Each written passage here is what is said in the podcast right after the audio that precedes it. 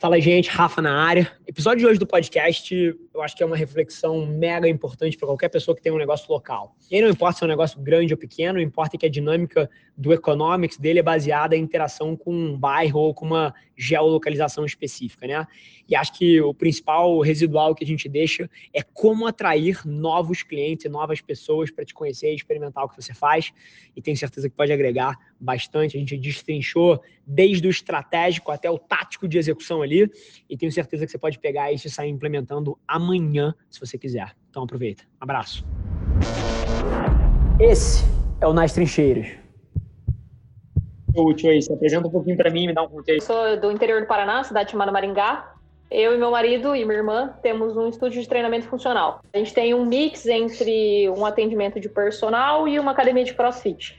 Então a gente tem turmas menores que o crossfit, mas maiores do que o personal, que normalmente atende duas, três pessoas. E aí a gente está no mercado aqui fazem dois anos, a gente completou dois anos agora em abril. E uma das coisas que a gente tem tido mais dificuldade é atrair novas pessoas. Então a gente está aqui há dois anos, a cidade não é tão grande assim, e tem muita gente que ainda não sabe que a gente está aqui, o que a gente faz direito. Então, acho que essa era uma primeira pergunta do tipo, como eu consegui chegar em mais pessoas, sabendo que a gente é uma empresa familiar com tempo e dinheiro reduzidos por enquanto, enquanto esse negócio não começa a girar mais Boa. tranquilo. Assim. Boa. Ju, deixa eu te perguntar, curioso, tá? Quanto você acompanha o meu conteúdo? Quanto você já consumiu? Consome muito? Consome pouco? Não consome nada? E como é que é um pouco disso? Consumo relativamente bastante. A única coisa que eu não tenho conseguido acompanhar ainda é o CMO Playbook, porque não, não deu certo de ouvir ainda. Mas eu estou te acompanhando, deve fazer uns oito meses, mais ou menos. É, diariamente ali no Instagram e tal. Estou no, no, time da Cria também, que serviu para bagunçar um pouco mais a minha cabeça. Estou tentando acompanhar as aulas lá e cada dia eu saio de lá com a cabeça fritando, querendo fazer mais coisa. Que máximo. Pô, assim, eu imagino que você vá saber qual é a resposta que eu vou te dar, né? Do, de como fazer o seu negócio chegar em mais pessoas. Mas eu vou tentar ser um pouco mais tático, então. Porque a resposta é conteúdo, cara.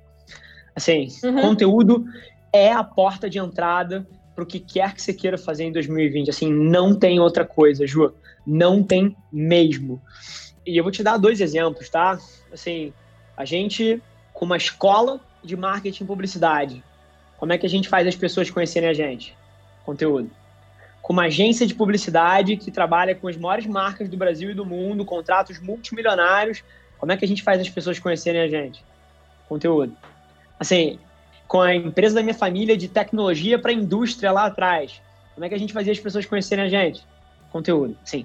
Conteúdo é a porta de entrada para o que quer que você queira construir como negócio em 2020. Então, assim, e se você tinha alguma dúvida, mesmo me consumindo há oito meses e estando na CRIA, Cara, eu estou tentando sugar qualquer dúvida que você tenha. Agora vamos dar um passo atrás. Pô, o que, que faz as pessoas não produzirem tanto conteúdo quando elas poderiam? Tempo e medo. Medo na figura de, pô, será que isso aqui vai estar tá bom o suficiente? Será que as pessoas vão gostar do que eu vou falar? E aí, pô, será que essa arte está bonita o suficiente? Será que esse conceito é legal quando é um criativo mais arte, né? E quando é você meter o seu carão mesmo, né, com o celular na cara e é medo um pouco da exposição ou do que os outros vão pensar, etc. Mas esses são os dois principais gatilhos. Porque saber produzir, todo mundo sabe. Se vai ficar bom, se vai ficar ruim, ou o que as pessoas vão achar disso é um terceiro passo saber botar o celular, ligar a câmera e falar alguma coisa sobre o teu ponto de vista sobre exercício. E aí não precisa ser só dentro do seu nicho, né? Tudo que circula um lifestyle mais saudável, a cultura de esporte, a cultura de crossfit. Então, assim, te garanto que você, os seus familiares e, pô, e até os seus próprios alunos sabem falar sobre isso. Então, a dúvida não é sobre como, né? Tem outra trava fazendo você talvez não colocar tanto quanto você poderia para fora. Qual é a trava? Então, assim, desde o começo do ano passado, desde 2019, a gente tem produzido três vídeos por semana. Toda semana, três vídeos falando sobre coisas em geral de saúde, falando sobre a grupo, um pouco mais sobre a gente, dando dicas de exercícios, daí um pouco mais específico, assim, dentro do. Três vídeos para onde? Eles estão no Facebook, no YouTube e no Instagram. É, esse ano eu comecei é o, a produzir no É o mesmo vertical. vídeo. É o mesmo vídeo, é, então. Isso é, isso é uma dúvida, tipo. É melhor eu focar em uma rede só e produzir específico ali e colocar todo o meu investimento ali, ou dividir em tudo e ficar meio, meio dividido. Assim. Primeira coisa, três não serve. Então vamos botar um zero depois do três, tá? Vamos para 30 por semana. E é. assim, de verdade, Ju, o que você está fazendo provavelmente tem um caráter de produção um pouco mais complexo, você mais pensa mais, mais roteirizado, etc. Mas essa sua cabeça de pré-produção e de pós-produção um pouco mais robusta, cara, tá te impedindo de ter velocidade. Assim, e deixa eu te falar uma coisa: um print de um comentário que alguém deixou numa página sua, que você circula e você escreve alguma coisa em cima, isso é um conteúdo. Uhum. Demora 13 segundos para fazer um comentário que você deixa no, respondendo alguém que te mandou um DM ou te respondendo alguém, um DM não, porque é um espaço privado, mas que respondendo alguém que deixou uma mensagem na tua página proprietária, isso é um conteúdo. Um depoimento de um aluno, tipo assim, ou um vídeo engraçado dele ficar largado no chão depois de fazer um Murphy, sei lá, alguma coisa do tipo, e isso é um conteúdo. Então, assim, eu acho que uma das coisas que, cara, vai destravar muito potencial para vocês é vocês pensarem em coisas mais orgânicas. Essas 30 peças não precisam ser esse pilar que vocês fazem, que é uma coisa mais pensada, mais bem produzida, como se fosse um conteúdo mais especial, mais central. Uma foto de um aluno, cara, fazendo um, um, um snatch, fazendo um arremesso, fazendo. Assim, isso é um conteúdo. Então, cara, pensem mais nessa cabeça de micromomentos não produzidos e muito mais com a cabeça de documentar o que está acontecendo, né? Então, pô, tem um aluno fazendo um negócio ali, cara, filma ele, põe no stories. Alguém uhum. foi lá e te mandou um inbox comentando, caramba, adoro esse movimento, só que ainda tô levantando só 30 aqui no Snatch, não sei o quê. Responde o cara, tira um print disso e posta no stories. Então, assim, é muito mais dinâmico do que a cabeça de, cara, de pegar uma câmera, botar uma luz e, cara, e você pensar uma coisa mais central. Tem que ser mais uhum. no dia a dia, menos produzido, mais orgânico. E, cara, e botam, eu não, não tô brincando, assim, 30 conteúdos é o mínimo para você na semana que vem. O mínimo.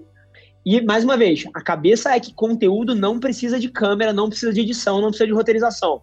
Uma selfie sua, suada, exausta, assim, é um conteúdo. Uhum. Então coloca mais para fora e não pensa tanto com essa cabeça de pós-produção. Você colocar o seu nível subjetivo do que significa qualidade como uma prioridade antes do volume é o que está te travando o resultado hands down. Então assim, Entendi. agora te explicando.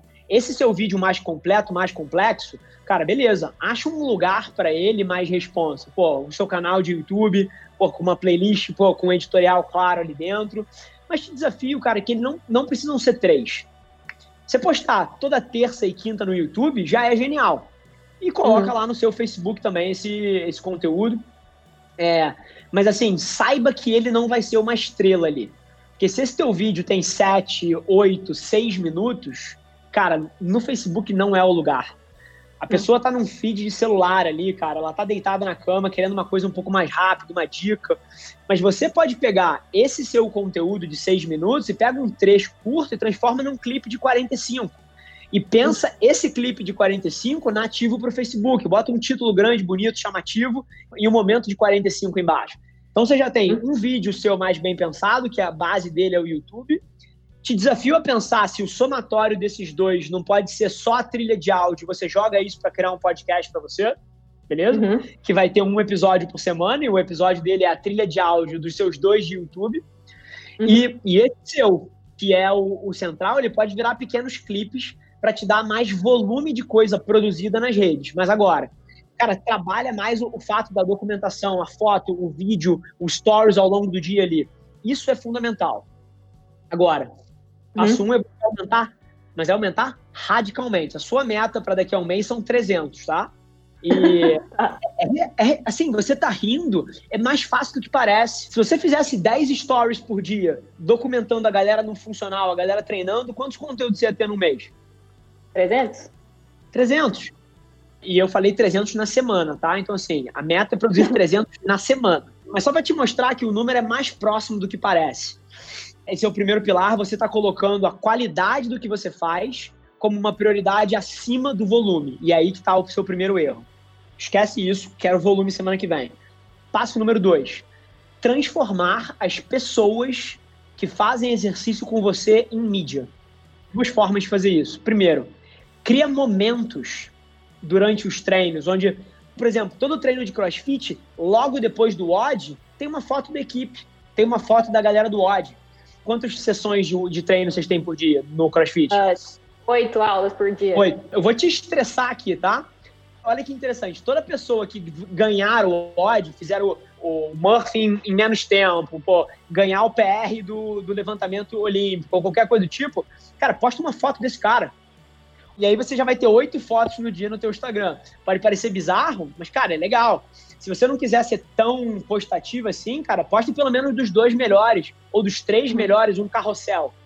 Qual é a dificuldade de pegar, assim, pô, uma foto dos três melhores e fazer um carrossel e falar de, pô, nossos vencedores de hoje? Você ainda cria uma cultura de resultado ali, uma competitividade interessante, é mais um conteúdo. Mas te garanto, esse cara vai repostar essa foto, cara. Uhum. Ele vai compartilhar esse negócio nas redes dele, ele vai compartilhar esse negócio nos stories dele. Esse momento foto do time vai acabar virando post de 20% das pessoas que estão ali vão escolher postar aquela foto. Algumas iniciativas assim, só que longe, né? Então, tipo, quando o cara faz 100 aulas, ele ganha uma foto lá, camiseta e tal. Mas é seis meses, né? Você tem que pensar dentro do dia. Essa é a cabeça de 2020. E não precisam ser prêmios, ganhar uma camisa, etc. Isso tem custo financeiro, né? Acho super legal, mantém isso com certeza. Mas é esses momentos que não é necessariamente uma recompensa, é mais criar momentos de mídia uhum. dentro dessa sua interação é sensacional. Cara, se você para para pensar o que está acontecendo na indústria de restaurante, os restaurantes estão pensando o momento que a comida chega para você para que isso seja interessante de você criar um conteúdo. Você já viu isso aqui na sua vida?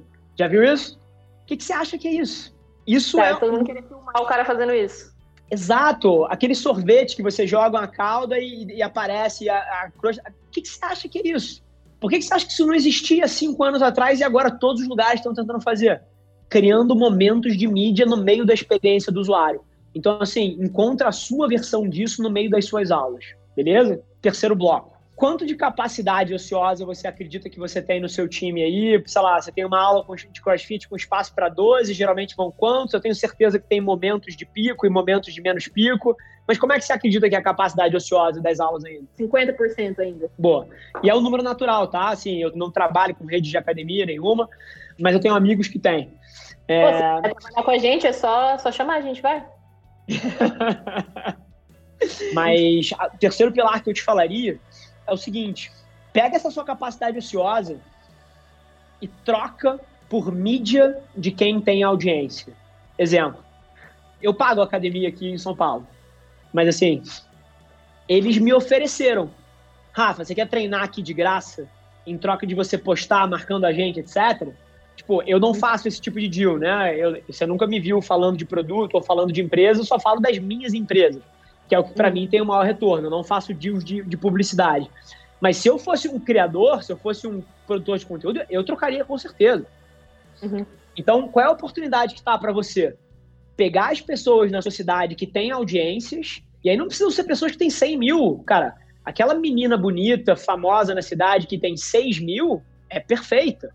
Aquele cara popular, ou aquele músico hypado que tem 11 mil, cara, é perfeito troca a sua capacidade ociosa por mídia.